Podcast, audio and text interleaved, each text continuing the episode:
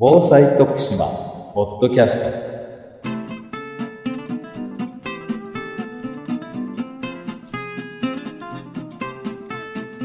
徳島県がお届けする防災徳島ポッドキャスト。今週も防災に関するさまざまな話題についてゲストをお迎えしてお話を伺います。今回は京都大学防災研究所巨大災害研究センターセンター長の林春夫さんにお話をお伺いします。よろしくお願いします。よろしくお願いします。林先生は防災教育チャレンジプラン実行委員会の会長をされているということなんですけれどもはい。防災教育についてさまざまなお話をお伺いしたいと思います。はい。自分が子供だった頃を思い出してみれば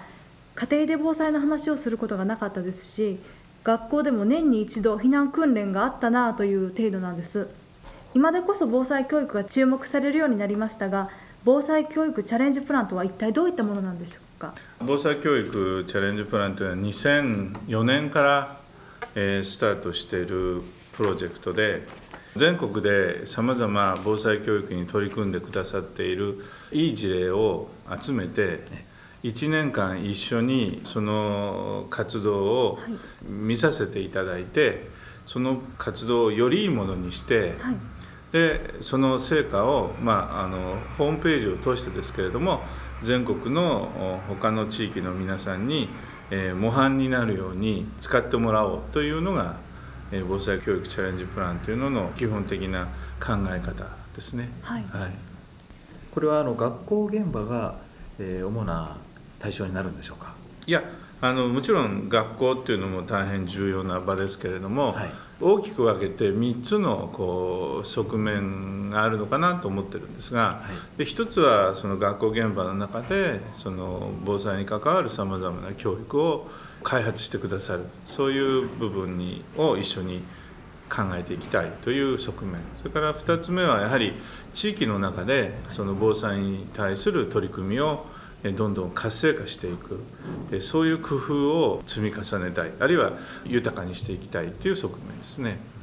3つ目の側面は学校で使っていただいたりあるいは地域で使っていただいたりする時に、はい。あのいわゆる防災教育のネタっていうのがあるわけですね、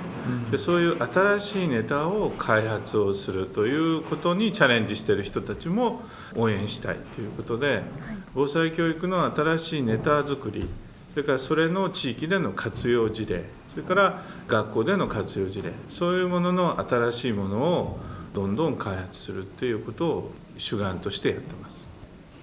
防災教育にぜひ取り組んでみたいっていう気持ちはあっても防災に関する知識がないと何をやっていいのかわからないっていう戸惑いもあるかと思うんです、うん。そういった場合にどういった支援をされてるかうん。教えてください、今徳島県が始めていただいた文部科学省でのその防災教育支援のプロジェクトとも関わってくるんですけれども、はいえそのプロジェクトを考えた時にい私たちで議論してたのはやっぱり4つの段階があるんじゃないかと。はい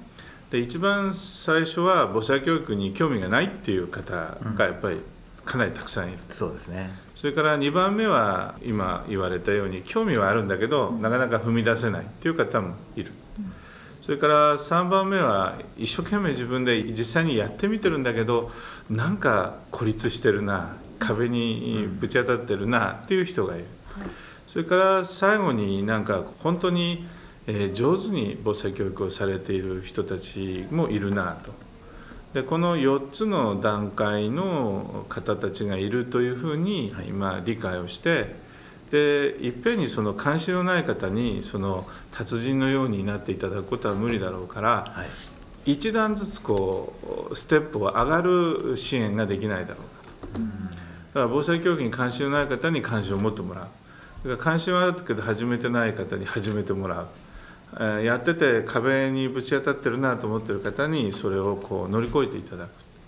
でそれをする時にまあその4つの方たちを、えー防災教育の担い手というふうに考えさせていただいて担い手の,、まあ、あのステップアップを図ろう。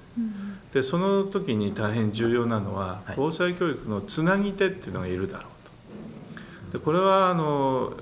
横文字で言うとコーディネーターと言われているような方でこれが地域のボランティアであったりあるいは地方自治体の防災部局であったりあるいは教育委員会であったりその地域によっていろいろ主体は違うんですけれどもやはり防災の世界っていうのは非常に総合的な分野ですから一人の人でその全部をなかなかカバーができない。ですからいろいろなそのタレントをが協力し合って一つのプログラムを作っていくようにならなきゃいけない。でそうするとその、まあ、壁に当たっている方たちをまず、え達人にしようということで言えばそのつなぎ手の人の役割がすごく重要だろうと。お一人お一人はいいその担い手なわけですがそういう複数の担い手をうまくつなぎ合わせることで、まあ、達人化していただける人間関係だったりいろんな知識の幅が広がっていくということで達人化ができるんじゃないかでそういう意味で言えば担い手をステップアップするのと同時にそのつなぎ手もステップアップしていく必要があるだろうなというのでまずその地域のつなぎ手をが誰かということを見つけるということを一生懸命やる。その人たちを活性化するような仕組みを考えると。それから、えーそこでやってることのもう一つはその一つ一つのいいプログラムを先ほどのチャレンジプランのようにホームページに置いたりえーすることでこういうふうにすればできるんだと。でなかなか踏み出せないところは自分一人で調べるのも難しいとか、えーなかなか資料が手に入らないとかそういうその障害が大きいですからそれをできるだけ低くしてあげて一つでもいいから1時間でもいいから組み込んでもらえるようにすることで踏み込めてない方に踏み込んでもらおうと。それから関心のない方に関心を持ってもらうということから言えばその全国でいろいろな試みとしてやってますし、えー賞を、まあ、チャレンジプランの中では差し上げたりもしているので、えーそういうことでその社会的な関心を、まあ、高めることでおそういうこともあるのかとかあるいは考えてもいいなというふうな思いを持ってもらおうというのでステップバイステップで達人が増えるようにしたいというふうなことで活動してます。全国でこういう活動進んでいると思うんですが、はい林先生から見て特に印象に残っているような事例がありましたらご紹介いただけないでしょうか、旧湯木町でやられた湯木中学校の試みっていうのが大変あの優れた試みの一つだと思ってですね。あ徳島県。ねはい、チャレンジの対象は残念ながらいけませんでしたけど、銀メダルになりました。でそれは防災カレンダーを作るということで、えー1月から12月までですね、はい。有機中学校の生徒さんたちがいろいろその防災に関わることを考えて、自分たちをモデルにしながら写真カレンダーを作ってくれました。それをまあ町内みんなに配るというようなプロジェクトでしたけれど今そのデジタルカメラとかそういうものが普及してますのであるいはデスクトップパブリッシングというのねそういう技術もありますから昔考えていたよりもはるかに高い技術を、まあ、みんなが使える中でその子どもたちが自由に発想して地域の防災ということをしかも実用性の高いカレンダーというものにねまとめてもらえたというのは大変ユニークだと思いますし、国連が世界でその防災教育の重要な手段として使ってるえーものにやっぱりカレンダー作りというのがあるのでそういう意味ではあの僕らとしては初めてねそういう例を出してもらえたので大変ユニークでいいということで銀メダルということにさせていただきましたけど、はい、徳島からもそういう事例が出てきてるっていうのは私嬉しいですね、それから続いてないっていうところが 残念なところなんですけどね。もっとたくさん徳島から、はい。あのチャレンジに応募してもらえたら嬉しいなと思ってますけど。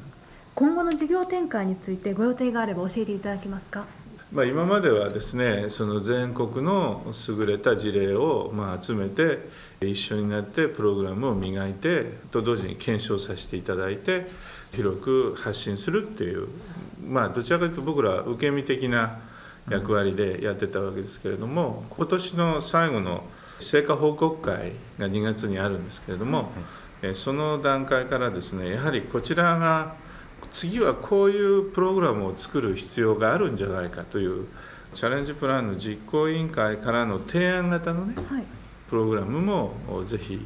やってみようということで今年はゲリラ豪雨の問題をはい。取り上げてゲリラ豪雨に関してじゃあどういう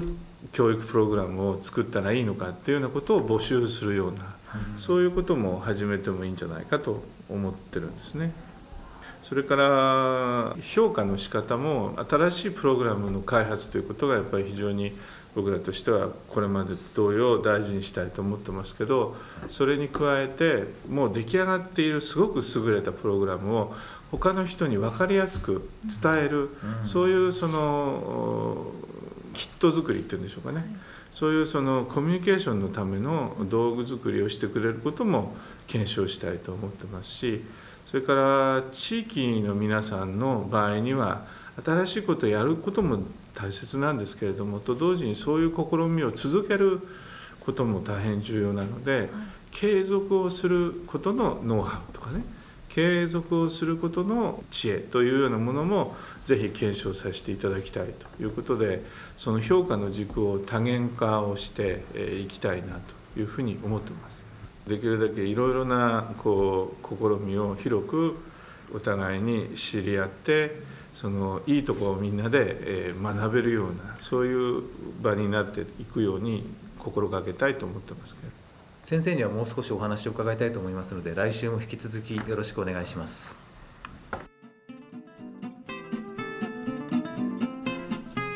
今週の防災徳島ポッドキャストいかがでしたでしょうか？この番組は徳島県のポータルサイト安心徳島と iTunes ストアからお送りしています。来週もまたお聴きください。